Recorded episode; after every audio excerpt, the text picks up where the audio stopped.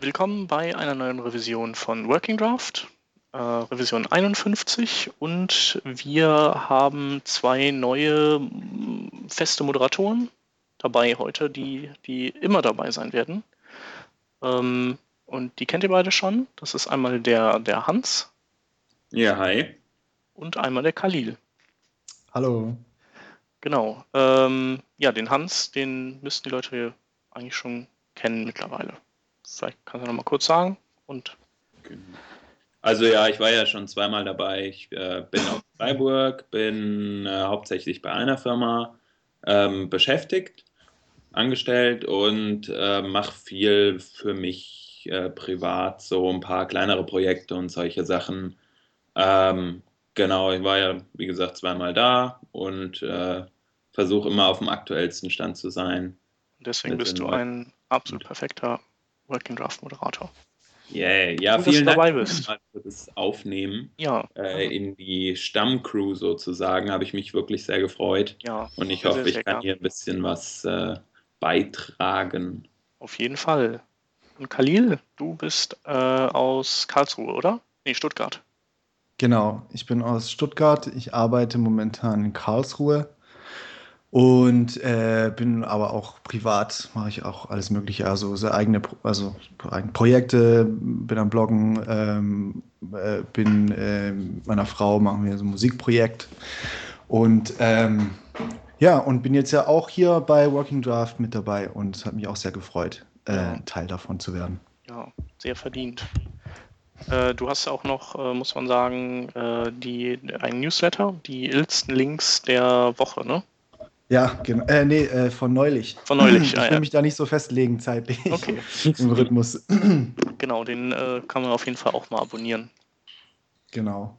Äh, und zwar ist er bei tinyletter.com slash Khalil, K-A-H-L-I-L. Aber ansonsten ist er auch immer auf meinem Blog dann drauf und immer dort zu finden. Ja, wir verlinken auf jeden Fall mal alles nochmal in keinen Shownotizen. Mhm. Und äh, dann steige ich auch nochmal in die Vorstellungsrunde ein, weil äh, vielleicht weiß man ja auch nicht, wer ich bin. Äh, ich bin der Chef aus Düsseldorf, äh, bin seit Anfang 2004 Freiberufler, habe früher viel 3D gemacht und habe mich dann äh, immer mehr mit Web beschäftigt, bis ich das dann halt zu meinem Hauptding gemacht habe. Äh, bin Generalist, nicht unbedingt immer bei so Node und MVC und hast du nicht gesehen ganz vorne dabei, aber im Frontend-Bereich dafür. Ähm, da habe ich viel Spaß und ja, ihr ergänzt das vorhandene Moderatoren-Know-how einfach perfekt und das wird cool. Danke, danke. Du sagtest, äh, du Hoffentlich. machst viel 3D. Dann äh, passt ja unser erstes Thema total gut dazu, ne? Ja, genau. Boah, fette Überleitung. Ja, Na, sau gut, sau ja, gut. das ist Profi ist das. Ja. Genau. Dann erzähl nicht zum uns doch ersten mal Mal. was von dem ersten Thema. Ähm, ja, also es ist, äh, hat so ähm, tendenziell so, so den Anstrich von der Spielerei und zwar ähm, äh, heißt das Ding Constructive Solid Geometry äh, .js und ähm, ja, das ist ein Framework, mit dem man äh, relativ einfach äh, modellieren kann und am Ende eben irgendwelche lustigen 3D-Objekte ähm, herausbekommt. Ähm, und das Ganze funktioniert so, dass man äh, so ein, äh, man kann eigentlich nur so Basisprimitiven erstellen, so heißen die. Also das sind dann zum Beispiel Würfel, Kugel, ähm, Torus, also so Donut, äh, Zylinder ähm, und so ein paar mehr. Und äh, das Modellieren, das erfolgt dann so, dass man die Objekte eben sich überlappen lässt und dann kann man verschiedene Dinge damit tun. Also man kann zum Beispiel das eine Objekt vom anderen abziehen oder man kann sagen, oder man kann die beide verschmelzen zu einem neuen Objekt oder man kann auch sagen, äh, mach mir ein Objekt, das genau das Volumen hat und die Form von, äh, von dem Teil der beiden Objekte, der sich halt überlappt. Das heißt, wenn man so einen Würfel hat und eine Kugel da so halb reinschiebt, dann kann man halt dieses Intersect machen und hat dann, hat dann so ein halbeckiges, halbrundes Ding.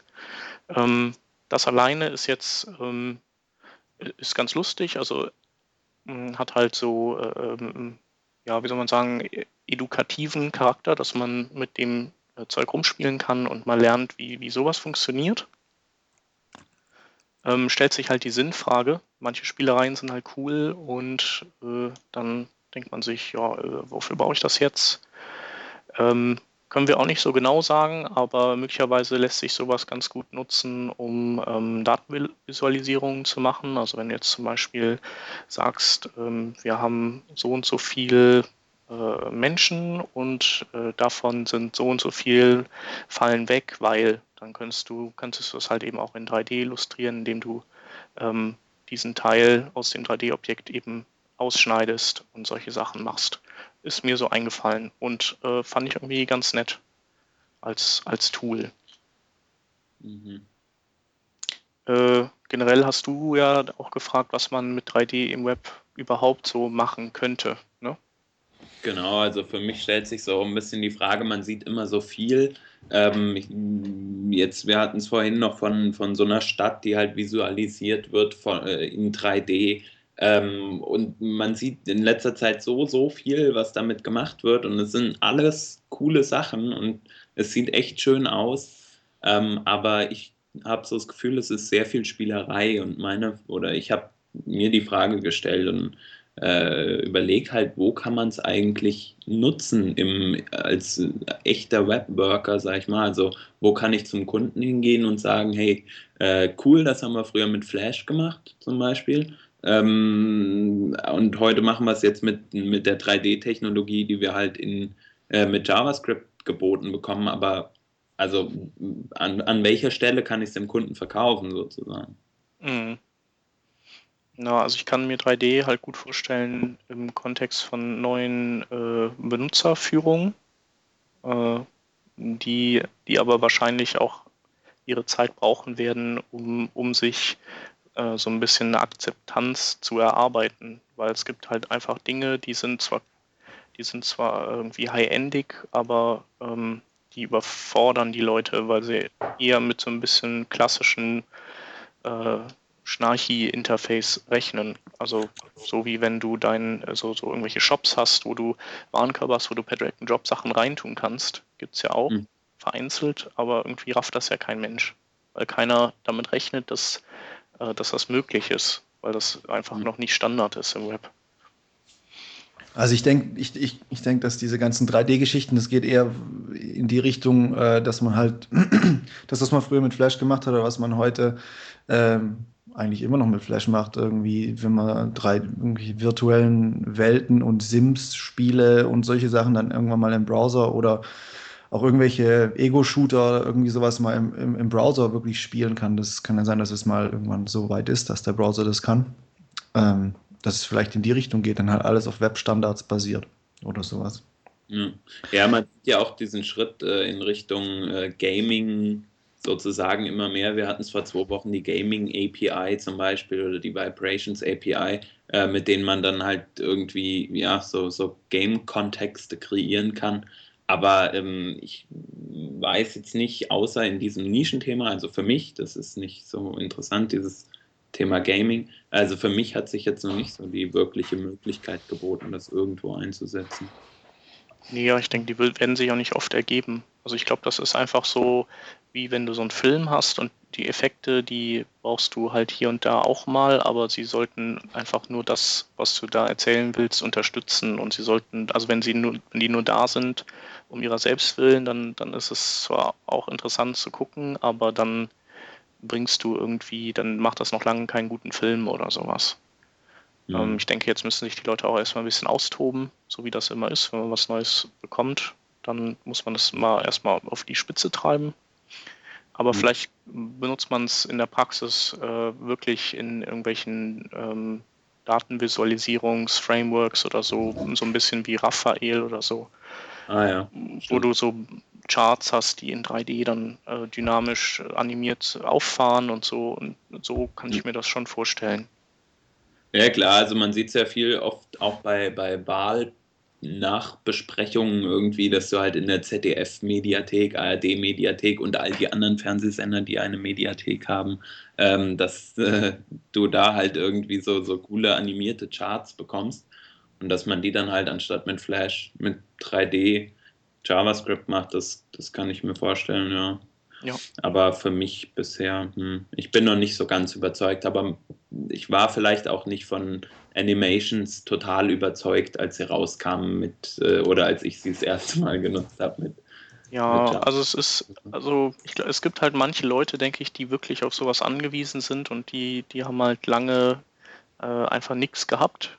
Also wenn Ja. du Game-Hersteller bist oder sowas, ähm, die kriegen halt die Tools und äh, es gibt halt wenige Produkte, denke ich, in Zukunft, die das nutzen und dafür sind es dann aber in der Regel Produkte, die nicht simpel sind, sondern extrem komplex sein werden. Also Ja. so, Wie ein Spiel zum Beispiel. ja, genau. Ja, das stimmt. Ja, aber vielleicht auch so einfach so Bildergalerien oder Bildübergangseffekte in 3D. Da gibt es ja auch diesen, äh, äh, wie hieß der nochmal, Flux-Slider oder sowas. Äh, Mhm. der hat auch so 3D-Effekte gehabt. Oder wenn du, wenn du so eine ähm, Coverflow-Geschichte hast in 3D, Stimmt, ja. sowas ist halt einfach dann nett.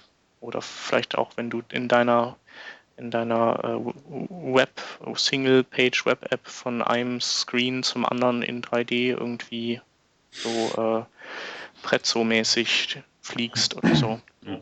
Okay. Naja, 3D macht ja wirklich nur dann Sinn, wenn du wirklich das ganze Objekt von mehreren Seiten irgendwie angucken möchtest oder so. Ähm, oder? Ansonsten kannst du es ja auch wie Ja. mit CSS bauen oder so. Ja. Äh, JavaScript, ganz Das normal. Ja, Ansonsten macht es nicht wirklich. Sinn. Ne? Ja, dann, dass du halt irgendwie eine Welt hast, in der du dich bewegen kannst, eine Kamerafahrt machen willst oder so. Mhm. Also ich sehe es halt wirklich, ähm, was da auch aufwendig, aufwendig ist, denke ich, ähm, wirklich so eher in, in, in einem Film- und Game-Kontext oder so. Ja, wie der Chef auch sagt, es werden dann eher komplexe Anwendungen sein, als halt Ja. äh, so ein kleines Ding. Ja. Wobei cool wäre Ja, natürlich irgendwann so ein vir- virtuelles Working Draft Studio, so wo, wo wir dann vor Greenscreens vor unseren Webkamera, äh, Webcams sitzen und wir aber die Hörer uns dann in, eingestanzt in so einem 3D-Studio sehen. Ja, das wäre cool. Das wäre cool. Wer kann das programmieren? So? Genau, Okay, ähm, äh, nächstes Thema. Ja. genau. Äh, das nächste Thema ist die Line-Scrollbar fürs Web. Und ähm, da kam, das ist einfach ein äh, JavaScript. Ist es jQuery eigentlich? ja. Ist, ja, es ist ein, J, äh, ein Plugin, ein jQuery-Plugin, äh, mit dem man eben diese, diese dezente Line-Scrollbar generieren kann für Content innerhalb deiner Webseite, wenn du irgendwie Content scrollbar machen möchtest und eben diesen Line-Look äh, haben willst. Und ich finde ich es eigentlich ganz cool. Also ich, ich, ich mag halt das Dezente und äh, die Erfahrung bisher, die ich so gemacht habe mit, äh, mit, mit ähm, Customized äh, Scroll-Bars, war eigentlich äh, sehr negativ immer. Ja, Und das wäre jetzt auch das, was ich direkt bei dem Ding sagen würde. Also, so, Okay. Also ich, nicht, dass ich da Erfahrungen mit hätte, mit, mit genau diesem Plugin, aber ähm, äh, einer hatte auch getwittert, äh, in, ähm, wie war das, äh, der, mein Entscheidungsbaum, ob man äh, Custom Scrollbars, wann man Custom Scrollbars einsetzen sollte. Da war nur ein Pfeil, no. ähm, Also normalerweise würde ich das auch denken, aber ich finde das Ding, äh, diese Nanoscroll, dieser Nanoscroll, der, der funktioniert eigentlich einwandfrei. Ich glaube, dass der, dass der im Prinzip so funktioniert wie einfach die Scrollbar äh, von Line selber auch. also mit Tastatur geht ja schon mal nicht. Aber du kannst, du kannst die äh, zum Beispiel diesen Zwei-Finger-Swipe verwenden von äh, bei Line, also Multitouch Ja, es zum Scrollen. Und, und ansonsten, also scrollt halt ganz normal eigentlich. Ja. Insofern ist nicht schlecht. Ja, Aber also es ist grundsätzlich sage ich auch, äh, gemacht, aber ich habe bei so Standard-User-Interface-Elementen weiß ich halt nicht, ob ich das dann dann ist mir lieber, ähm, dass man vielleicht über das die Appearance-Eigenschaft, dass man eines Tages machen kann. Das gibt es ja äh, für mittlerweile für Input-Elemente auch in WebKit und Mozilla. Ähm, Mhm. halt sagen kann, mach mir den Button, dass der aussieht wie ein Select oder so, auch wenn es natürlich keinen Sinn macht. Ähm, das Okay. das fände ich irgendwie besser. Weil es gibt ja auch, ähm, wir hatten in der letzten Sendung auch über so ähm, neue, über alternative Navigationsmöglichkeiten gesprochen und der Markus ist auch so ein großer Fan von sowas, wo du dann mit Space zum Beispiel äh, immer quasi abschnittsweise die Seite weiter scrollen kannst in deinem Browser.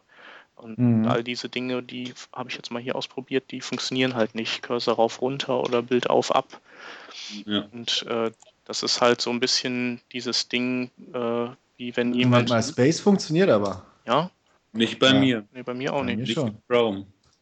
Im Chrome funktioniert Also du musst, glaube ich, du musst, du musst, glaube ich, die, ähm, den Ma der Mauszeiger. Ja, muss du halt musst den Fokus einmal reinsetzen durch Klicken da rein. Dann geht's. Ah. Nicht, ich glaube, Hover reicht, oder?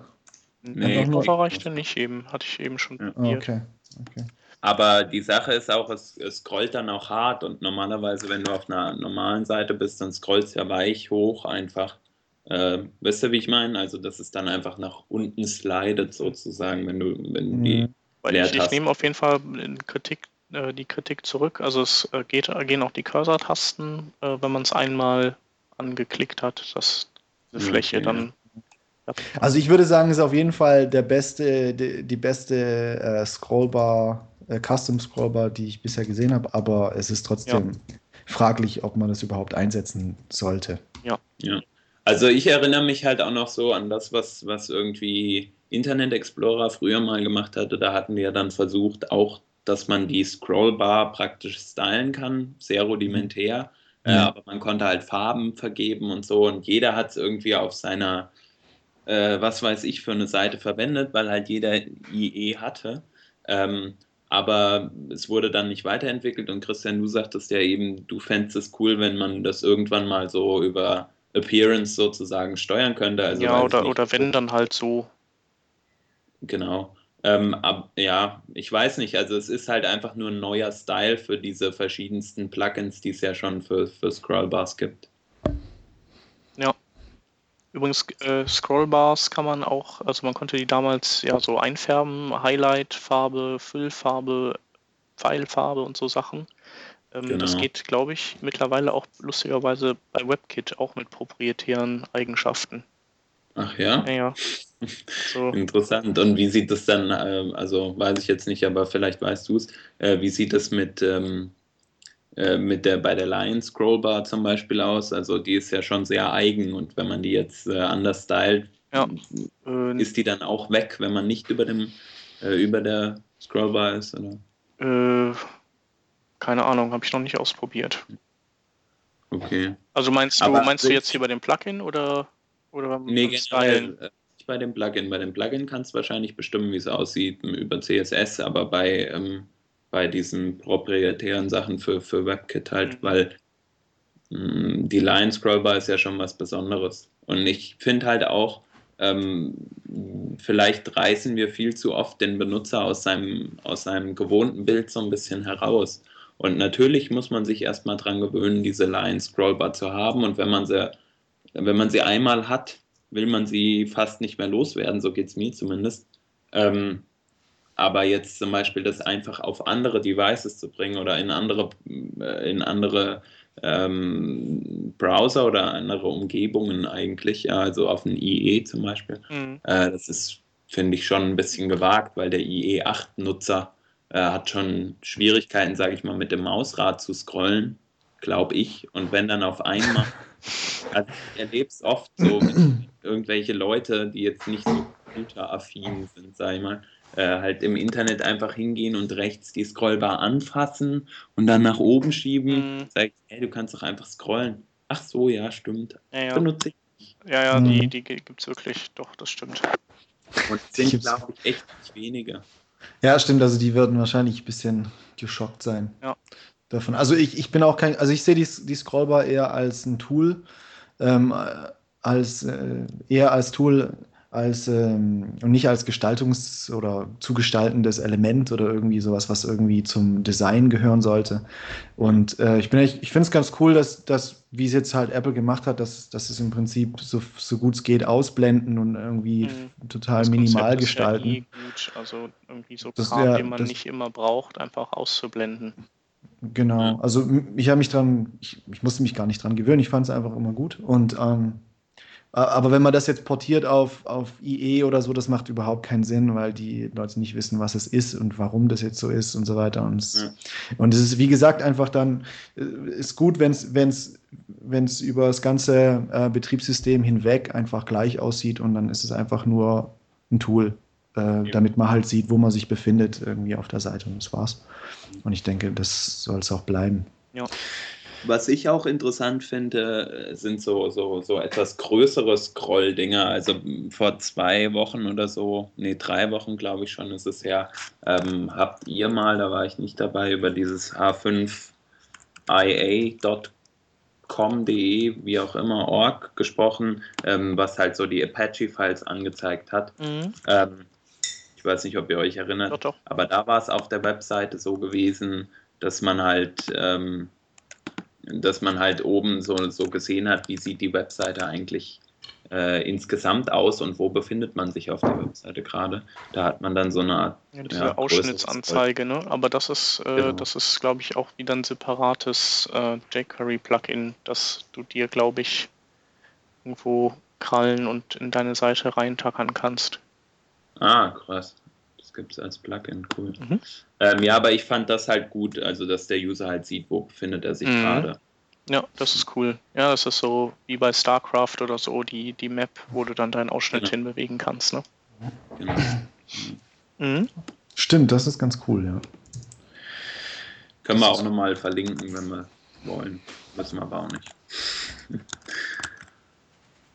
ja, okay. Äh, genau, wir können, ich, ich schmeiße jetzt mal die Linkliste rein. Ja. Okay, äh, dann nächstes Thema, das wir haben. Ähm, der Khalil hatte ähm, ein Dokumentationsgenerator äh, oder Dokumentationserstellungsframework äh, aufgegabelt. Äh, keines Echt, war ich das? Oder? Oder war es der Hans? Ich weiß es nicht. Ich war es auf jeden Fall nicht. Oder es hat der Peter reingeschrieben und hat, hat, ist dann wieder in der Versenkung verschwunden und wollte gucken, was passiert.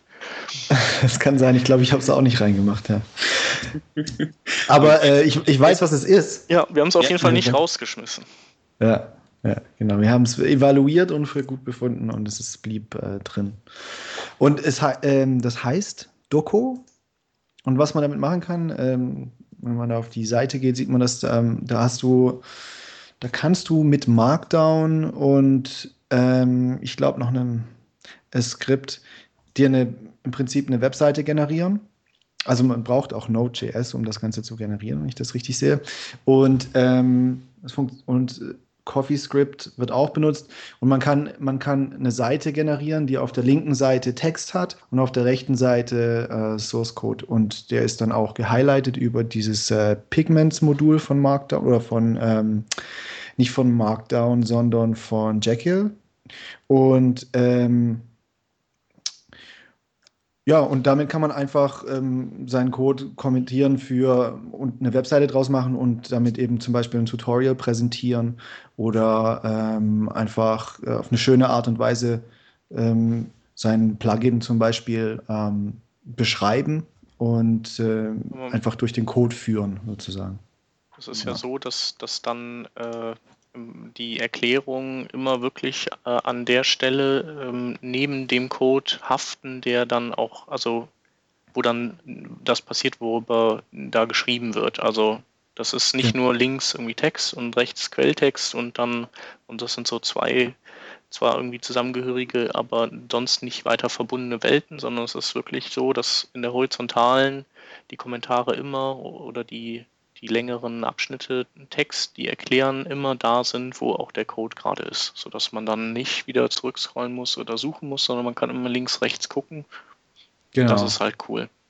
Genau, das ist immer auf einer Linie und wenn du nur eine, wenn du jetzt irgendwie eine Zeile Code kommentieren möchtest, brauchst aber fünf Zeilen Text dazu, dann ähm, ist halt auf der rechten Seite, wo der, wo der Quellcode ist, automatisch ähm, genügend Abstand zum nächsten, bis der nächste, äh, bis die nächste Zeile Quellcode anfängt, zum Beispiel. Das ist automatisch angeglichen aneinander. Ja, und das sieht halt ganz cool aus. Das, äh, was, was, ähm, oder ist einfach schön anzusehen und auch schön durchzulesen. Aber mein Problem, das ich mal hatte, also ich habe ich hab mir ähm, zum Beispiel die To-Do-Applikation von Backbone.js, diese Beispielapplikation, die wird auch mit Doku äh, dokumentiert. Und ähm, was es hat mir nicht so viel gebracht, weil du wirklich dann halt von oben nach unten gehst, so wie der Code geschrieben wurde, wird, wird, halt, wird halt dokumentiert. Und das ist nicht unbedingt die beste Art, ähm, um ähm, zu verstehen, wie Backbone selber jetzt funktioniert und wie er, wie ist er jetzt vorgegangen, was hat er als erstes programmiert, was als letztes. Ähm, das, das wird von der Reihenfolge des Codes nicht, nicht ähm, unbedingt repräsentiert. Mhm. Okay, ja. Ja, man wird halt nicht so, man wird nicht in der chronologisch richtigen Reihenfolge rangeführt und mit immer mehr zugeschmissen, sondern man hat direkt alles und, und und liest es eben in der Reihenfolge, wie er es da drin abgelegt hat und nicht wie er es angelegt hat. Ne? Ja, genau. Also es ist kein Step-by-Step-Guide, sondern es ist einfach nur, okay, hier haben wir eine Zeile Code und das macht eben diese Zeile Code. Und mhm. da muss man sich dann selber sozusagen, das muss man sich durchlesen, da muss man schauen, okay, wie ist jetzt die Reihenfolge, was wird als erstes ausgeführt und, ja. und was als nächstes. Aber ähm, wenn man das jetzt, wenn man, äh, wahrscheinlich ist es so, dass es, äh, das Ganze resultiert ja aus einem einzigen Dokument, ne, das auf eine gewisse Art und Weise aufgebaut und dann weiterverarbeitet wird zu dem, was man da sieht. Mhm. Und äh, ich nehme an, dass im Original dann wahrscheinlich auch diese, äh, die Dokumentation, so wie man sie kennt, immer äh, dann wahrscheinlich per Markdown über den äh, Funktionen oder Methoden dann steht oder den Variablen oder sowas, ne? Das weiß ich nicht, also ich habe es selber nicht ausprobiert. Okay, ja. Das bin nicht ganz klar. Aber ähm, es kann natürlich, aber ich, ich, ich gehe davon aus, du kannst natürlich das Ganze auch so organisieren, dass es dann auch wirklich so Schritt für Schritt Sinn macht. Mhm. Ähm, das, das bleibt dir überlassen. Mhm. Ähm, ja. Aber es ist auf jeden Fall ein, ein ganz schönes Tool. Ja. Cool. Also ich bin jetzt davon noch nicht so begeistert, muss ich ganz ehrlich sagen. Also ich finde es zwar gut, es hat ein paar Vorteile und Nachteile. Nachteile habt ihr auch schon gesagt. Äh, ich wüsste nicht, ob ich ein Tutorial so schreiben würde. Ähm, wenn ich mal so zurückdenke, wie schreibe ich das in meinem, in meinem Blog? Natürlich führe ich den User Schritt für Schritt daran. Ähm, und ich weiß nicht, ob man so äh, ausreichend lernt, weil es ist halt einfach nur, ähm, wenn man sich jetzt die, diese äh, Java Docs-Syntax oder wie sie heißt, anguckt, äh, hast du ja auch eine, eine, Beschreibung für deine Funktion und die Parameter, die du angibst oder so äh, und den Return-Wert und ein Example dabei oder so. Ähm, und ähm, ja, es ist hier einfach nur halt plain Text und wird halt und ja, macht eigentlich auch nicht viel mehr als diese Java X Docs bla bla bla äh, Methode, glaube ich. Ja, also es, es ist einfach eine schönere Code-Dokumentation, einfach eine lesbare und äh, als Webseite hostbare äh, Code-Dokumentation. Mhm. Und, und ja, da ist halt echt die Frage, also was es dir wirklich bringt und willst du dir den ganzen Aufwand machen, um genau. um eine Webseite da, dafür zu generieren. Ich könnte mir vorstellen, einfach als Dokumentation, als API-Dokumentation für, für, irgendein Open-Source-Projekt oder so wäre es vielleicht ganz cool. Ja. Ähm, aber für Tutorials ist es, glaube ich, wirklich nicht unbedingt das Beste. Ja. ja. Der Meinung bin ich auch, ja. Ja. Ähm, ja, äh, wir können ja in, im JavaScript-Universum ähm, uns noch ein bisschen länger äh, aufhalten.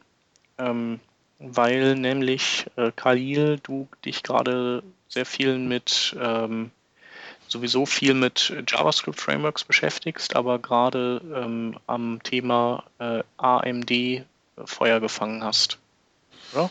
Genau, ja, also ich habe ich hab eben, äh, ich lese halt meistens, äh, kriege ich so den, den, den meisten Input kriege ich von, vom Adi Osmani irgendwie, diese ganzen Artikel, da, da lese ich so Schritt für Schritt gehe ich durch die Artikel durch, die mich interessieren und die sind ja echt ganz schöne Hämmer, so ähm, sehr lang und steckt unheimlich viel Information drin.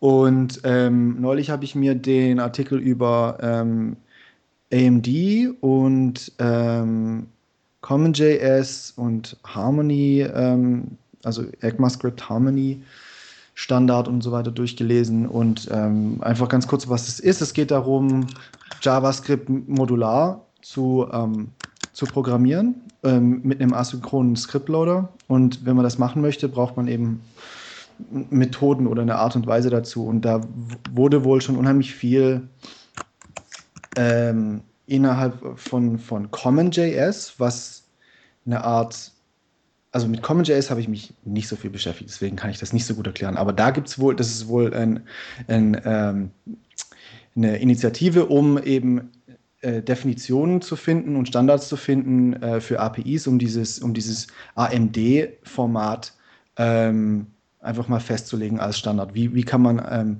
äh, asynchrone Moduldefinitionen machen?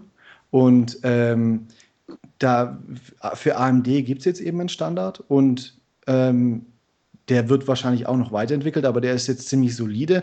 Und es gibt dann eben Scriptloader wie Require.js und Curl.js, die ähm, diesen AMD-Standard unterstützen. Und was du dann machen kannst, also gerade bei Require.js, was ich echt cool finde, ist, dass du kannst, du ähm, hast in deiner HTML-Datei wirklich nur noch einen einzigen JavaScript-Link.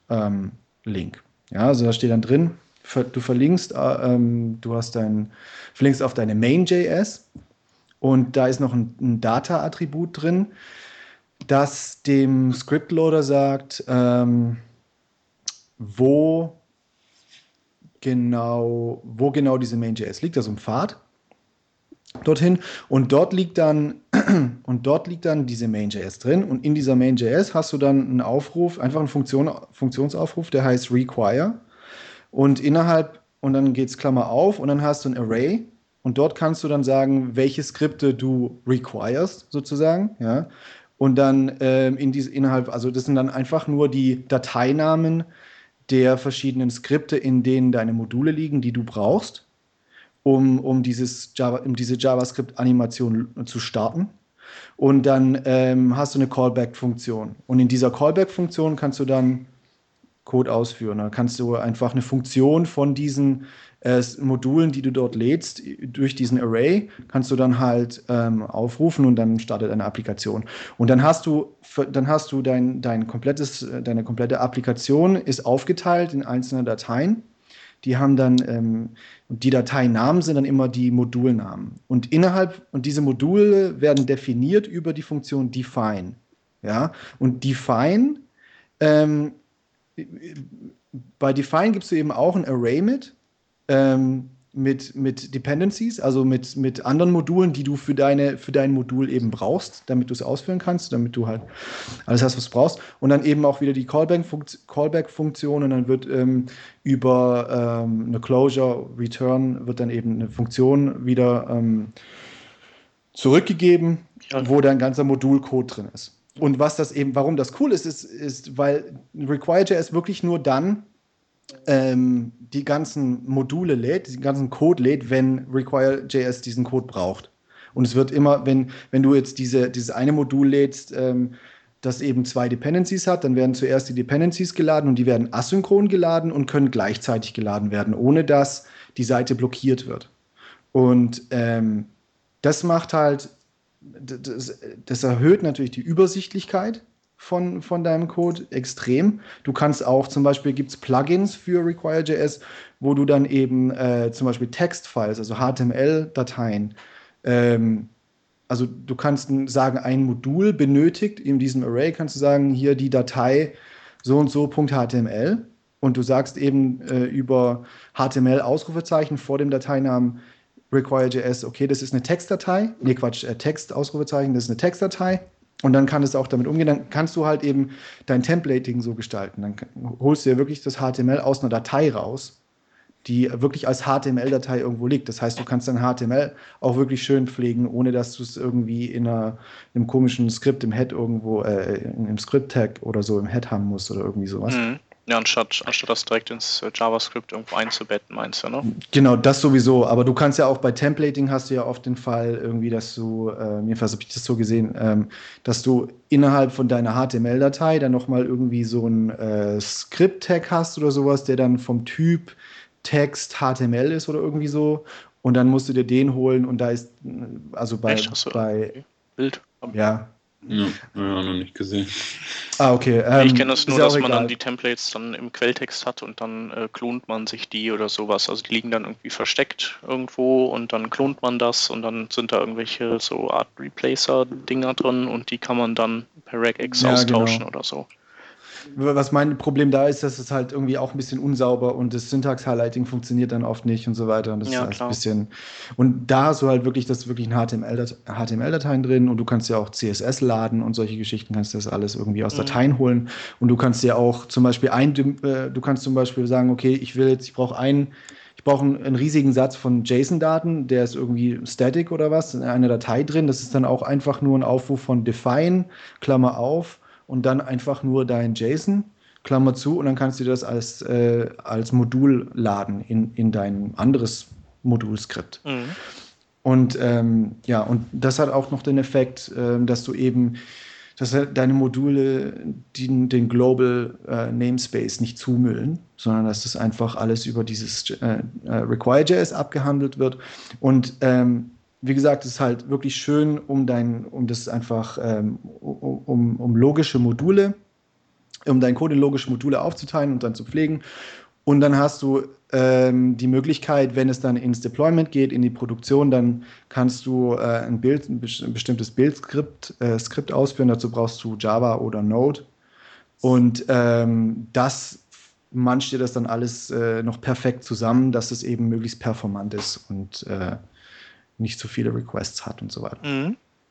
Ja. Also an was mich das so ein bisschen erinnert, ist so äh, dieser Autoloader-Gedanke zum Beispiel jetzt bei, bei äh, PHP oder so. Also ähm, bei PHP kannst du ja irgendwie über einen Autoloader, ich bin da, da auch gar keine Ahnung von und, und rede jetzt eigentlich was Zeug, aber du kannst ja ähm, sozusagen deine Module, ähm, nee, deine Models sozusagen nur laden, wenn du sie wirklich brauchst. Und so ähnlich ist es ja eigentlich mit den Modulen. Ähm, in dem Fall auch. Du lädst ja. ein Modul nur, wenn du es brauchst und wenn du halt äh, eine ganz andere Abfrage machst, muss er den JavaScript-Code gar nicht ausführen, äh, ist dadurch halt wesentlich performanter ähm, und ja. sieht sich dann entsprechend auch nicht äh, irgendwelche Templates oder so ähm, oder macht, macht unnötige asynchrone Requests, die er, die er ähm, ansonsten halt, wenn du es einfach ähm, prozedural nacheinander alles abcodest, ähm, halt sich ziehen würde. Wie ist genau. das? Ähm, also ist das irgendwie so, so ein bisschen objektorientiert dann auch alles, ähm, weil die Module einzelne Objekte sind, oder? Ja, das, das hängt so ein bisschen von dir ab eigentlich. Also dieses okay. AMD und Require.js, es gibt ja einfach nur die Möglichkeit, Module zu programmieren, die zu definieren und die dann asynchron und nach Dependencies, also nach Abhängigkeit einfach zu laden, automatisch zu laden und ähm, deinen Code zu organisieren. Wie du denn äh, dann organisierst, was für Patterns du benutzt und ob du jetzt jQuery benutzt oder Backbone innerhalb, also um deinen Code zu schreiben, das bleibt mhm. dann dir überlassen. Also, okay. Und, und, und, also das gibt dir jetzt nicht so, ein, äh, so Vorgaben, okay, hier kannst du jetzt eine wahnsinnig große ähm, Applikation programmieren, aber was halt, was halt, ähm, oder so machst du das, äh, aber was, da muss man sich dann eben mit Patterns auseinandersetzen, aber was eben wirklich was bringt, ist ähm, auf jeden Fall modular zu programmieren und so, dass du eben zum Beispiel, als Beispiel hatte der Adi Osmani geschrieben, äh, wenn du dir vorstellst, Gmail ist eine Wahnsinnsapplikation, das ist eine riesige JavaScript-Applikation und du möchtest eben nicht, dass wenn jetzt ähm, die, der Chat in Gmail kaputt ist, aus irgendeinem Grund, ja, einen Bug hat und nicht funktioniert, dass dann die gesamte Animation irgendwie stirbt. Und ja. ähm, da geht es dann halt darum, das auf eine Art und Weise zu programmieren, dass, es so, so dass die wirklich ähm, ja, getrennt voneinander einfach funktionieren. Wenn das eine nicht geht, dass das andere trotzdem geht und so weiter. Aber gibt's, das geht dann, das wird dann alles ein bisschen komplexer und dann geht es irgendwie gibt es ein Permissions-Pattern und ein Observer-Pattern und ein Fassade-Pattern und solche Sachen und keine Ahnung, äh, das, das, da bin ich auch noch irgendwie so ein bisschen am, am Eintauchen, wann man sowas äh, verwenden muss und wann nicht. Aber, ähm, aber grundsätzlich macht es auf jeden Fall mal Sinn, so zu arbeiten und es ist auch unheimlich leicht. Also es, du kannst also wirklich mit, mit, du brauchst jetzt keine riesen Applikation zu programmieren, um das AMD zu benutzen ähm, ja. sondern du kannst es auch mit, mit alltäglichen Sachen, die du machst, einfach mal verwenden, um einfach ein Gefühl dafür zu bekommen und zu sehen, wie einfach das funktioniert und dann dich damit beschäftigen, okay, wie teile ich denn meine Applikation jetzt am besten auf und mache ich Views und Models oder nicht und ja, und solche Geschichten. Und äh, was noch ganz interessant ist, ist eben, wie es mit jQuery funktioniert. Also es gibt bei Require.js eine eigene Sektion dafür, ähm, weil jQuery ähm, da ist es eben so, dass jetzt jQuery 1.7.1 oder ich glaube bei 1.7 war das schon so, dass jQuery sich jetzt auch als AMD-Modul ähm, ja, genau. äh, registriert, wenn es denn irgendwie ja, äh, Require.js oder sowas da ist und äh, oder die Define und Require Methoden da sind, dann registriert sich das so, dass, dass du das halt wirklich auch als Dependency laden kannst. Dann, was, worauf man achten muss, ist, dass du halt, wenn du jetzt ähm, Du kannst nicht ohne weiteres jQuery Plugins als Dependencies angeben. Du kannst natürlich die, die Plugins ablegen in, deiner, in, de, in, deiner, äh, in deinem Ordner, wo die ganzen JavaScript-Dateien drin sind und die dann eben äh, in deinem Array angeben, die, die Dateinamen. Und dann werden die auch geladen. Aber du musst halt sicher gehen, dass jQuery wirklich vorher schon geladen wurde. Und das, ähm, da kannst du nur sicher gehen, dass das auch wirklich so funktioniert, wenn du eben dieses ähm, angepasste Require.js von der Webseite benutzt. Da ist einfach Require.js und jQuery zusammengemanscht in eine Datei. Das heißt, dass wenn Require.js geladen ist, dann ist jQuery automatisch auch mitgeladen und dann kannst du einfach deine ähm, jQuery-Plugins anfordern oder du musst deine Plugins in dieses Define wrappen. Also die Define-Funktion ähm, außenrum packen und dann kannst du es auch ähm, gefahrlos ganz normal als äh, Dependencies anfordern über, mhm. über die Require und die Define-Methode. Es ja. hilft, glaube ich, ähm, sehr gut, wenn man halt äh, irgendwie JavaScript, große JavaScript-Applikationen hat ähm, und die halt nach MVC-Standard irgendwie so äh, bauen möchte. Weiß ich gar nicht, ob das damit direkt zusammenhängt. Eigentlich nicht, oder? Nicht unbedingt. Das ist ja also, eher so, wie wenn man irgendwie sagt, äh, mein CSS wird mir echt zu anstrengend jetzt und zu lang. Ich äh, split das auf in Module und äh, führe das über Imports zusammen, was man dann im Deployment wieder nicht mehr tun sollte, aber dann quasi zum Entwickeln. Und dass, dass genau. du einfach oder dass, dass Leute parallel an Files arbeiten können und man nicht so ein monolithisches Ding hat. Und andererseits einfach auch nicht, wenn man jetzt schon 7800 HTML-Seiten generiert hat oder so und dann, oh, scheiße, ich muss jetzt noch eine weitere JavaScript-Datei einbinden, jetzt muss ich überall diese blöden Script- Elemente noch einfügen auf jeder Seite. Genau. So, das genau, das brauchst du dann ja. eben nicht. Das ist eben, ja, genau, und das ist eben genau der Punkt. Du, du, du machst die, also du fügst es ja immer nur in deine Define oder Require Funktion ein und wirklich nur die Module, die dann wirklich dieses, diese anderen Module brauchen, laden dann diese anderen Module. Und ähm, du hast viel sauberere Trennung zwischen JavaScript, HTML und CSS, weil du und weil du halt wirklich in deiner HTML-Datei nur diesen einen einzigen Aufruf drin hast. Das ist schon, das ist schon cool. Also ich habe ich habe jetzt mal ähm, bei einem Projekt, an dem ich gerade arbeite, einem privaten Projekt, habe ich es mal angewendet und ich, das, da arbeite ich eigentlich hauptsächlich nur mit, mit JavaScript, äh, Quatsch, mit jQuery und ähm, habe das jetzt einfach mal so gemacht, dieses Require.js jQuery zu, äh, verwendet und meine äh, Plugins ähm, in eine Define gepackt und so und, und mein JSON in, eine andere, in ein anderes Modul, in so ein ganz primitives Modul reingepackt und das fühlt sich einfach viel besser an, weil du es einfach wirklich klar trennen kannst und ähm, es ist einfach schöner, um damit zu arbeiten und ich denke, das, das macht total Sinn, sich damit zu beschäftigen, auch bei kleineren Applikationen schon und das dann einfach ähm, weiter, einfach um ein Gefühl zu bekommen und es dann eventuell weiter zu treiben bei größeren Sachen. Ähm, soweit ich mhm. weiß, unterstützt Node doch, glaube ich, auch AMD, oder? Von Haus aus?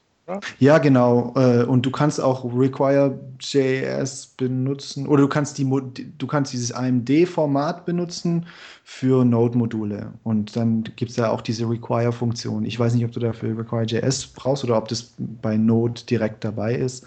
Aber ähm, und, und äh, hier ES6, genau. also JavaScript Harmony, soll, soll ja dann auch endlich so sowas einführen, ne? So war das doch. Das hat es ja auch eben kurz genau. erwähnt. Genau, äh, dieses äh, ECMAScript Harmony führt sowas ein. Ähm, wobei ich da, ich habe da einen Artikel gelesen von dem Macher von Curl.js, der hat gemeint, dass er den Standard grundsätzlich gut findet von äh, diesem Harmony-Standard, aber dass da einen Punkt gibt, ähm, der, der, der wohl ein bisschen verwirrend ist, weil man da irgendwie zwei Dateinamen übergibt oder ein, ein, Namespacing drin hat, das alles ein bisschen komplizierter macht und ein bisschen mehr Dokumentation erfordert. Vielleicht bricht da auch was durcheinander. Auf jeden Fall mhm. fand er irgendwas nicht ganz so gelungen. Ähm, ja, ist ja eh noch nicht fertig. Ne? Da können die sich jetzt noch ja. ein bisschen die Köpfe einhauen. Genau, also da wird sich sowieso noch was tun, aber dieser AMD-Standard ist im Prinzip also wirklich sehr solide mittlerweile. Da wurde richtig viel schon dran gearbeitet und der ist gut definiert und der, den kann man, wie gesagt, echt gut äh, benutzen mhm. über diese äh, Frameworks. Also finde ich echt interessant. Und ähm, ich, die Links packen wir einfach in die Show Notes. Also diesen echt, ähm, es lohnt sich auf jeden Fall, die Artikel mal durchzulesen von dem, vom Adi. Machen wir. Und, und Require.js, ähm, require.js.org, die Seite selber, die sieht erstens echt gut aus, finde ich. Und zweitens ähm, ist, lohnt sich das auch da ähm, einfach zu schmökern. Das, das ist auch gar nicht mal so viel Text. Und äh, das, wenn man den Code dann mal sieht und so, dann wird das, glaube ich, auch alles klarer. Mhm. Ja, also es ist tatsächlich nicht schwer.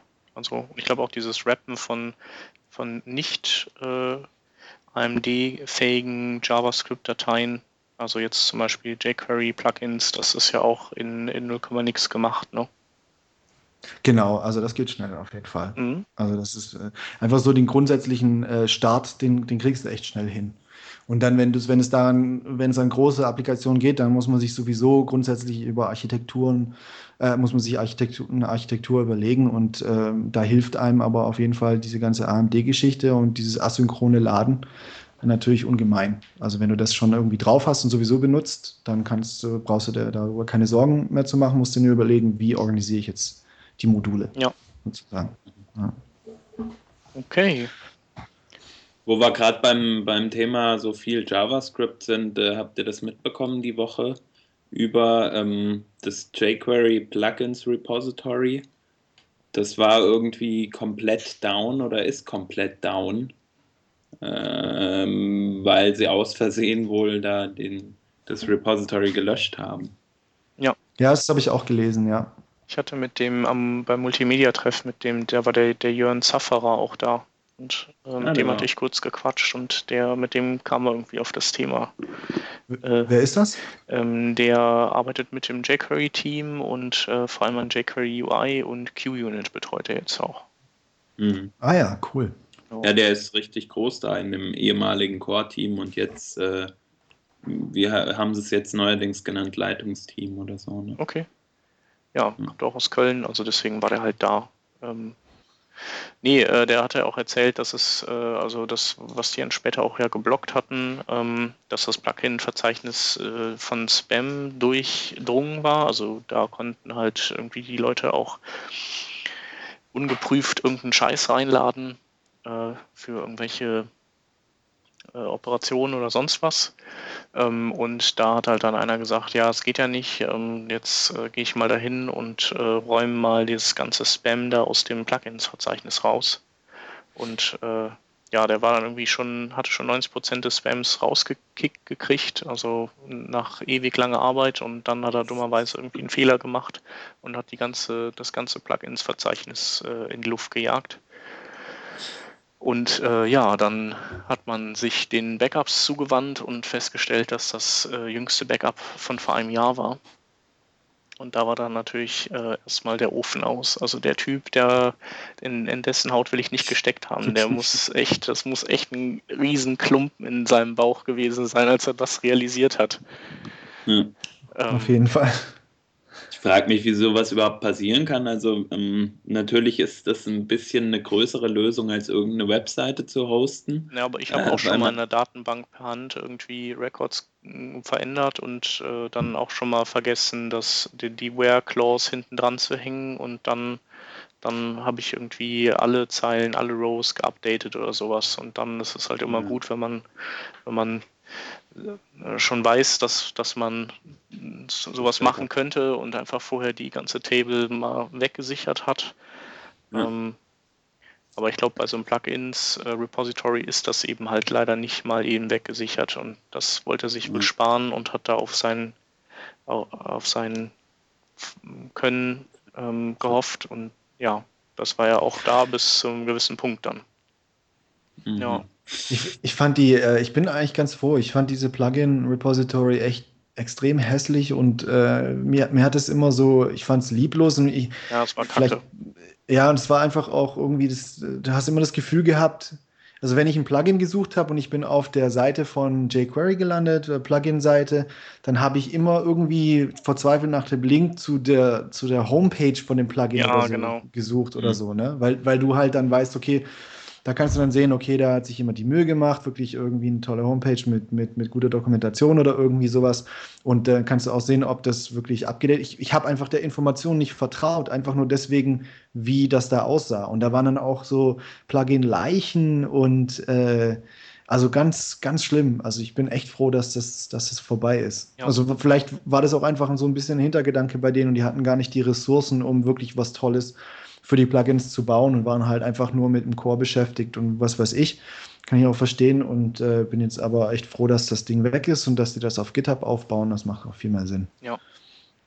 Ähm, Genau, das ist nämlich jetzt, äh, finde ich, auch ziemlich gute Entwicklung, dass sie halt zu GitHub wechseln. Da kann man dann, ähm, ich meine, bei äh, Modernizer zum Beispiel kann ja auch jeder seine eigenen Tests einreichen. Ähm, die haben dann ihre eigenen Ver Verzeichnisse und dann kann man seine Bugs dazu perfekt tracken und hat eine gute Übersicht und kann das Ding auch äh, per ZIP einfach runterladen und hat dann ähm, ja seinen Download da und braucht sich nicht viel mit dieser schlechten, äh, schlechten Webseite rumschlagen, so wie es früher war. Wahrscheinlich gibt es dann auch eine bessere Dokumentation, einfach in README-Files oder so, die in Markdown geschrieben sind. Finde ich. Ja. Also, äh, ja, das, wie es halt jetzt läuft, ist, ist eben sch- schön. Du, du hast halt dein, dein GitHub, was jeder kennt, jeder in Anführungszeichen, aber wenn man sich halt mit sowas beschäftigt, dann, dann kann man sich ruhig mal mit GitHub ja eh beschäftigen. Und äh, dann muss man eine Package-JSON in seinem Repository ablegen, äh, die, die dann einfach sagt, äh, aus welchen Modulen das alles besteht. Und dann äh, soll man sein Projekt eben immer taggen und äh, dann richtet man einen Post-Receive-Hook ein. Das ist ein Ding, äh, dass wenn du äh, ähm, neue Sachen hochpushst, dann äh, rufst du eine URL auf und die URL, die bringt dann wieder andere Dinge ins Rollen. Und wenn dann zusätzlich du eben eine neue Versionsnummer getaggt hast bei deinem Ding, dann wird das eben von diesem Post-Receive-Hook-Aufruf äh, von GitHub wiederum runtergeladen und bei äh, in das neue Plugin-Verzeichnis gestellt. Ah, also die, die Struktur ist praktisch kom äh, komplett schon defined. Ähm, ich dachte halt, dass sie das irgendwie in diesem jQuery-Project dann mit hosten, äh, deine Plugins. Ähm, also Weil, ich, ich weiß nicht genau, ob die die dann äh, auch runterladen und bei sich nochmal hosten. Ich, so, so würde ich es jetzt mal interpretieren, aber ähm, ja, wenn nicht, dann, dann ist halt einfach ein Link auf, auf dein Download-Archiv und das ist dann auch okay. ja, stimmt natürlich auch. Ja. Ja. Dann müssen die auch einfach viel weniger Daten pflegen. Klar, ist natürlich ein Vorteil für die, wenn sie auch nicht mehr die, die äh, Nötigkeit haben, praktisch den Spam zu entfernen, Mhm. weil sie es gar nicht mehr selbst äh, managen. Das sind schon besser. Ja, Ja, das ist viel besser. wobei zugespammt werden können die ja wahrscheinlich trotzdem noch. Klar, aber es liegt nicht mehr in deren Macht sozusagen, die, äh, den Spam zu detekten, weil sie es selbst nicht mehr hosten. Ja. Könnte ich mir vorstellen. Ja, auf jeden Fall gute Sache. Also soweit ich weiß, hatten die das ja auch schon länger rumliegen, so äh, aber irgendwie halbfertig und ähm, nachdem jetzt eben dieses, dieser Unfall passiert ist, ähm, ist, ist da einfach der Druck wieder größer geworden, tatsächlich mal was zu ändern und ähm, eigentlich ist das gut, dass es so passiert ist und jetzt tut sich wieder was. Vielleicht war es ja nur ein Vorwand, weil einer keine Lust mehr darauf hatte, hat das Ja, aus Versehen. Keine Lust mehr, ich lösche jetzt. Genau, genau. Ja, also das, das, ist eigentlich, das ist eigentlich das, was ich denke. Also ich habe ich hab den Post gelesen, habe ich gedacht, hey, die haben einfach gedacht, hey, das ist so ein Scheiß, wir löschen das jetzt einfach und wir, wir sagen, das war ein Unfall. Ja, fertig. Ja, kann natürlich Das ist auch auch, sein. das äh, unterstütze ich auch total, finde ich super. Ja, wobei dafür hat der Post halt zu lang gedauert. Ja, wahrscheinlich war es nicht wirklich so. Ja. Aber, naja. Ähm, ja, und zwar ähm, jetzt aus der Klatsch- und Tratsch-Ecke von Genau, das muss des ja auch mal Web. sein. Ja, wollte uns der Hans eine schöne Geschichte erzählen. Ähm, ja, also ich wollte. Unser Gala-Beauftragter. Äh, genau, genau, ich, ich habe die Gala ja noch im Abo und die bunte natürlich auch. Ähm, Gibt es leider noch nicht für Webdesign, deswegen haben wir uns jetzt gedacht, übernehmen wir das mal. Nee, Quatsch. Ähm, es geht eigentlich um das Thema äh, Moving the Web Forward. Ihr habt da vielleicht äh, so, ein, so, eine coole Webseite äh, vor ein paar Tagen, vor zwei Wochen oder so mal aufgeschnappt irgendwo, die von Paul Irish, Divya Mannion und noch ein paar anderen äh, gemacht wurde, wo es einfach darum geht, halt ähm, Leute aufzurufen, sich mehr äh, dran zu beteiligen, Webstandards zu entwickeln. Ähm, sprich, im, auf IRC aktiv zu werden und, und, sich mit Leuten zu unterhalten, anderen Leuten Sachen beizubringen ähm, und vor allem auch halt in den entsprechenden Gremien äh, W3C, äh, WhatWG und so weiter und so fort, sich ein bisschen zu beteiligen, Mailinglisten zu lesen, ähm, um einfach den, den, die Community voranzutreiben und den Gedanken äh, des, des Web-Standards ähm, voranzutreiben. Und warum haben sie das gemacht? Jedes Jahr, seit ein paar Jahren, gibt es diesen äh, Blue Beanie Day, ähm, der praktisch ins Leben gerufen wurde, um dem Schöpfer von Web-Standards äh, zu gedenken. Äh, Seltman, und der war mal, der hat mal ein Buch geschrieben, ähm, auf dem er mit einer blauen Mütze abgebildet wurde ähm, halt ein Bild von ihm. Man kennt ja auch seinen, seinen Avatar, äh, der halt genauso aussieht. Äh, und deshalb halt Blue Beanie, blaue Mütze, wie auch immer. Ähm, der wurde halt als Gedenken an, den, an das Web-Standards äh, ja, Dasein praktisch gegründet. Und auf dieser Basis haben dann die Leute Paul Irish und so weiter und so fort äh, sich halt entsprechend Gedanken gemacht, was können wir tun und haben diese Webseite ins Leben gerufen. Daraufhin hat dann Paul Irish äh, einen Blogbeitrag auf seinem Blog äh, veröffentlicht und jetzt kommen wir auch zu der ganzen äh, ja, Geschichte mit den, mit den, äh, mit den famous Web Developer die im Clinch liegen. Ja. Und zwar hat er dort geschrieben, dass er es ein bisschen schade fand, dass Seltman praktisch nicht so aufmerksam geworden ist oder nicht drauf angesprungen ist auf die Webseite, die sie da gebaut haben ähm, und auch nicht drüber getwittert hat oder so.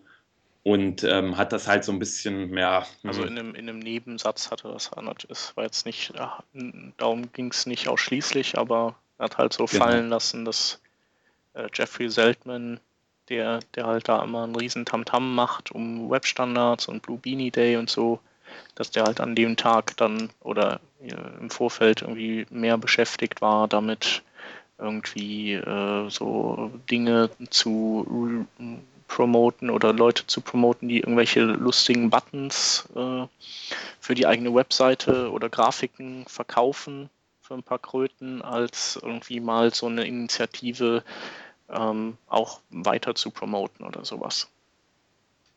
Genau.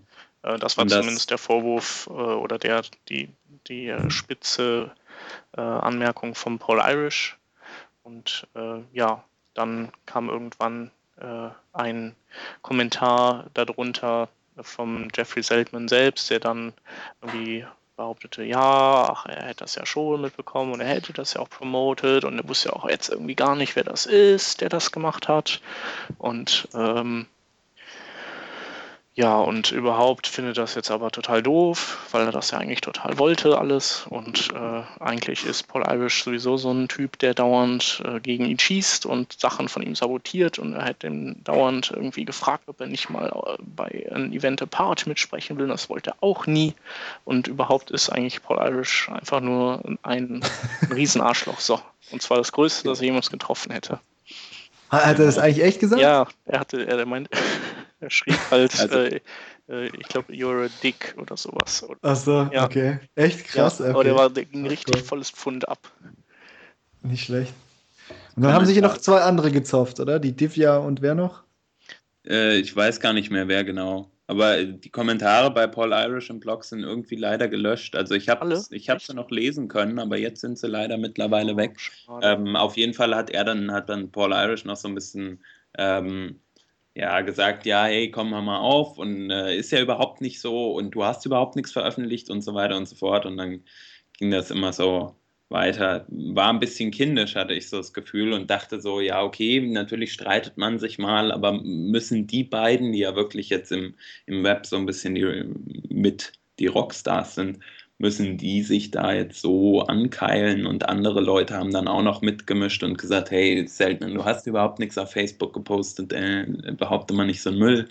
Ähm, und vor allem die Kraftausdrücke, die dann da äh, gefallen sind. Paul Irish ist ein Arschloch schon immer gewesen und so. Ähm, und der Seltman hätte noch nie jemanden getroffen, der so wäre in der Webdesigner-Szene. Das fand ich ein bisschen, bisschen hart. Sowas trägt man doch dann eher vielleicht privat aus und nicht so öffentlich. Mhm. Naja, und äh, genau, dann, äh, Khalil, du hast es ja gerade schon gesagt, ging das noch so weiter. Ein paar Tage später äh, hatte Divya Mannion noch äh, auch irgendwas auf Twitter gepostet und ich habe es nur so am Rande ähm, mitbekommen, wie dann äh, Andy Clark irgendwie jetzt fällt es mir wieder ein, irgendwie schrieb, nee, du kannst es doch nicht, kannst doch nicht sagen, irgendjemand schreibt Bullshit. Das ging um einen äh, 24 Ways ähm, Ach, der, genau, die, es ging um diesen äh, Adventskalender. Genau. Äh, Beitrag da. Mhm, ja. Genau, und dann äh, sagte sie irgendwie, das wäre totaler Bullshit und es hätte ja überhaupt nichts, äh, gar keinen Sinn, was dahinter stände. Und dann sagte der Andy Clark halt, hey, das geht aber nicht, dass du sagst, irgendjemand macht Bullshit, du musst dich äh, entschuldigen, ich, wenn ich dein Chef wäre, würde ich dich bei Opera rausschmeißen, du wirfst ein schlechtes Bild auf die Firma und so weiter. Und dann dachte ich mir, hey, geht es euch allen noch gut? Wir haben, haben bald Weihnachten, ist doch die Zeit der Liebe, von Glück, bla bla bla. Und müsst ihr da euch jetzt so dumm streiten wie Kinder? Und gestern ging es dann gerade weiter mit, mit, ähm, äh, mit Lea Veru und ähm, Kura, äh, nee, wie heißt der? Kura Fire. Kura Fire heißt er, glaube ich, bei Twitter. Ja, äh, Faruk Artis, ne? Faruk Artis, genau. Äh, der, da haben die beiden sich dann noch über äh, über irgendwie sexistische Dinge gestritten. Äh, Faruk ist da ja wohl ähm, sehr prädestiniert, immer wieder Artikel zu bloggen dagegen halt, also die, die halt gegen den Sexismus sind. Ähm, und er zeigt halt auf, was passiert. Und, und die Lea war dann halt so, ähm, ja, das muss ja jetzt auch nicht sein, dass man jede klitzekleine Kleinigkeit irgendwie so als, als doof auslegt. Und dann haben die sich eine Stunde halt ähm, da äh, zu argumentiert und dann wurde es halt langsam auch kindisch und verschiedene Leute, wie zum Beispiel Chris Heilmann, haben dann geschrieben, hey, hört doch mal auf, tragt das doch mal privat aus, ihr werft nur auf euch selbst ein schlechtes Licht, haben sie nicht gemacht. Ich finde es irgendwie alles so ein bisschen kindisch. Natürlich sind es auch nur Menschen und natürlich streitet man sich auch mal. Aber äh, wenn man doch weiß, man steht so in der Öffentlichkeit im Web, sage ich mal, dass man das dann so austragen muss. In der We Webeligkeit, ja. genau. Ich finde das sehr Aber, entertainend. Ich finde, das muss auch mal sein. Ich fand das auch spannend. Ich habe es ja nur ganz am Rande zusammen äh, mitbekommen. Aber ich finde es halt witzig, weil äh, das bestätigt halt so ein bisschen mein, ähm, mein Eindruck, den ich so manchmal habe, ist, dass die sich teilweise ein bisschen zu ernst nehmen aber nur so ein bisschen. Aber ich, weiß, ich weiß es nicht. Also, also das, das ist schon manchmal so ganz schön heavy, wie die, äh, wie die dann übers, über Webstandards reden und so weiter. Ich meine, die machen echt geilen Scheiß und, und äh, wissen wirklich, worüber sie sprechen und so weiter. Aber es ist so fast, manchmal hat man das Gefühl, äh, dass ich weiß nicht, wie ich sagen, das ist einfach ja, total ernst und wenn es dann jetzt nicht so gemacht wird, wie die das denken, dann ist es auch irgendwie schlimm und so und ah, und alles ein bisschen so schwer. Mhm. Und das erklärt, also das bestätigt dann so ein bisschen dieses Gefühl, das ich so ein bisschen hatte, dass die sich halt wirklich dann auch wirklich so in die Haare kriegen wegen irgendeinem Kack. Ja, also unglaublich eigentlich. Aber ja. witzig ist es allemal. Aber es ist, äh, heißt ja auch, dass es denen eigentlich ganz gut geht, ne? Das sind ja meistens ja. dann so äh, Luxusprobleme. Richtig, ja. Auf jeden Fall.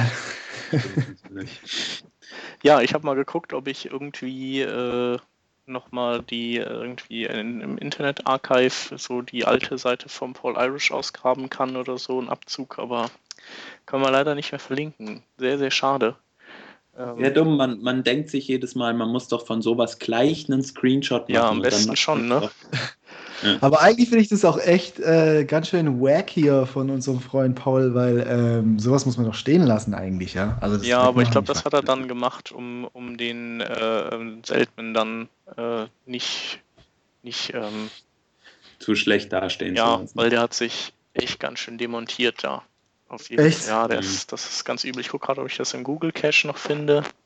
Aber der, ich glaube, der, der, der, der ist gerade, glaube ich, zum zweiten Mal irgendwie im Krankenhaus wegen irgendwelchem Scheiß. Dem geht es körperlich nicht gut. Ich glaube, der ist einfach grantig. Ja. Äh, nee, der, ist, der hat doch gerade seinen Event-Part in San Francisco.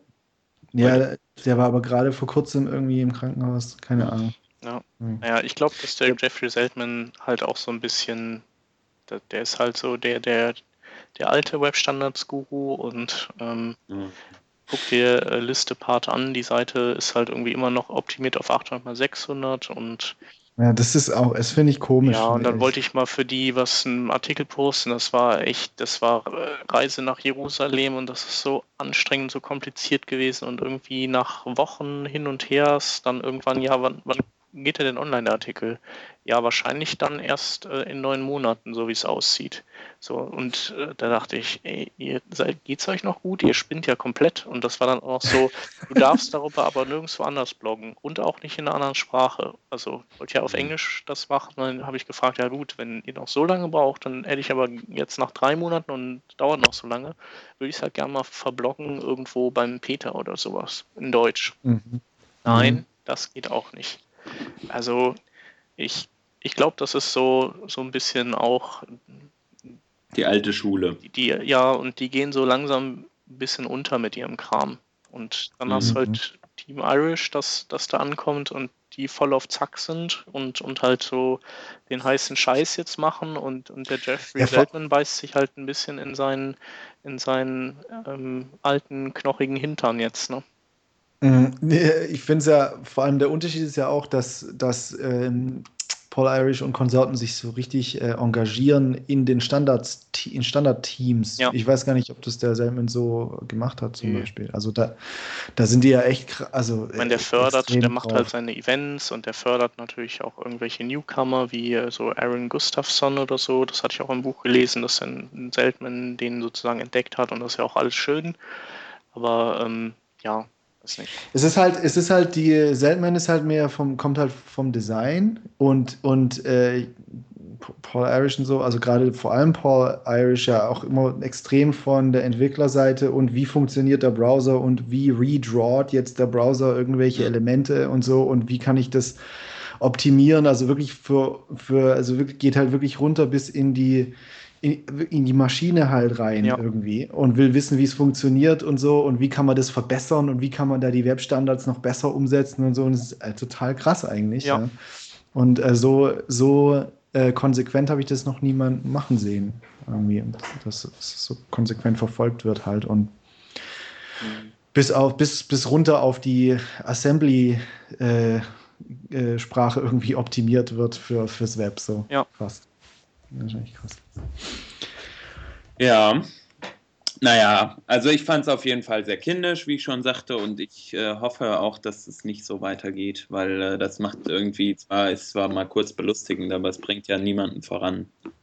Nö. Was, ja, es war halt lustig. Also die Regel Was, ist ja. es ja auch nicht und äh, vielleicht ist es ja auch so, dass äh, jetzt, die sich mal befreit haben davon, der Seltenen, in dem es anscheinend ja schon lange gebrodelt hat. Und äh, ja, vielleicht äh, führt das ja dazu, dass dann der Paul Irish ja doch mal beim Event apart ist und dann ist der Seltman auch wieder froh und glücklich und die sind gute Freunde und, und saufen.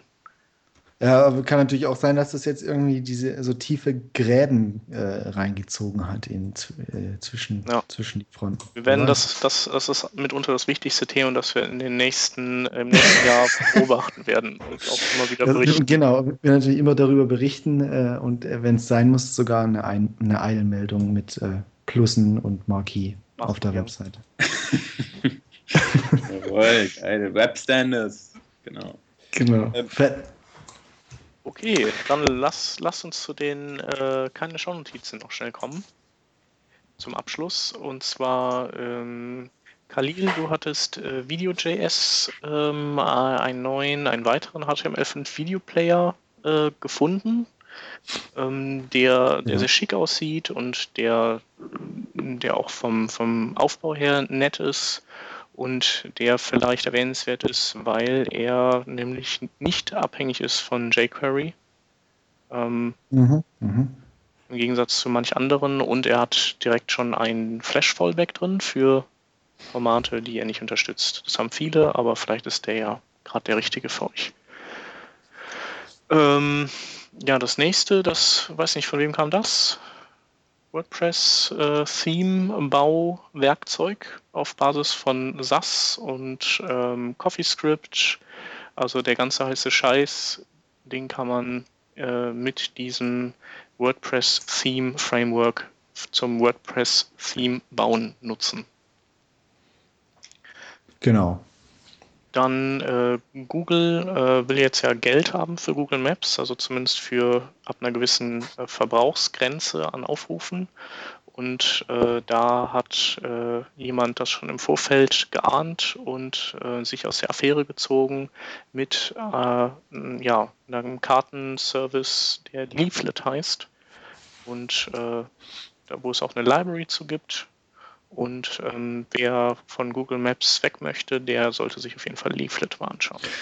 Genau, und da, was ich dazu noch sagen wollte, also das, was halt, was ich interessant finde, ist, dass es ein, ähm, es geht, der Blog ist von einem Startup und es, dieses Startup benutzt eben ähm, Karten und Maps eben ganz e-, exzessiv und die wussten halt, okay, äh, wir haben auf jeden Fall über 25.000 Requests und so mit unseren Karten, deswegen haben sie umgestellt auf Leaflet.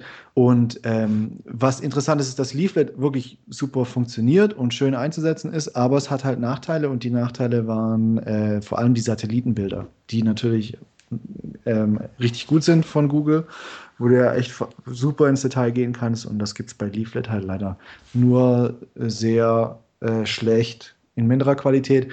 Aber er hat dann, glaube ich, eine, eine Doppellösung eben, fährt er eben jetzt. Also, dass er die Satellitenbilder von Google Maps nimmt und für was, für was, äh, für alles andere oder was er eben benutzen kann, Leaflet. Okay. Und das scheint ganz gut zu funktionieren. Mhm. Dann äh, hätten wir noch äh, echojs.com. Das sind äh, ja, Nerd-News äh, rund um JavaScript. Ähm, dann hattest du, Khalil, auch noch ähm, einen Blogpost von Jehuda Katz ausgegraben, wo er ein neues äh, JavaScript-Framework, das von Sprout Core inspiriert ist, äh, entwickelt hat ähm, und die seine da vorstellt. Also da kann man mal genau. sich das durchlesen und gucken, ob man das gut findet. Jetzt ist das ja auch was für den Matthias Schäfer, der immer auf der Suche nach was Neuem ist. Genau, und zuletzt haben wir dann noch ähm, DocHub.io, ähm, das ein, äh, ja, das ist eine, eine, ja, was ist das, eine Web-App, die scraped die Inhalte vom äh, Mozilla Developer Network und ähm, ja, also die Inhalte, die hochqualitativen Inhalte vom Mozilla sind da drin, aber die Bedienung geht halt deutlich schneller von der Hand und das Suchen, als, als es eben beim NDN der Fall ist. Und sieht schön aus. Genau. Ich sehe auch gerade, dass sie auch die jQuery API sogar reinziehen. Es gibt alles da drin. Alles. Ist der Wahnsinn. Ja, und das äh, waren dann unsere kleinen Schaunotizen. Und das war dann auch äh, die Revision 51 zum ersten Mal mit euch dabei. Nochmal vielen Dank. Yeah. Cool, dass ihr dabei seid. Und äh, ja, den Hörern werfen wir jetzt ein äh, frohes bis nächste Woche entgegen. Genau. Bis dann. Tschüssi. Tschüss. Ciao, macht's gut.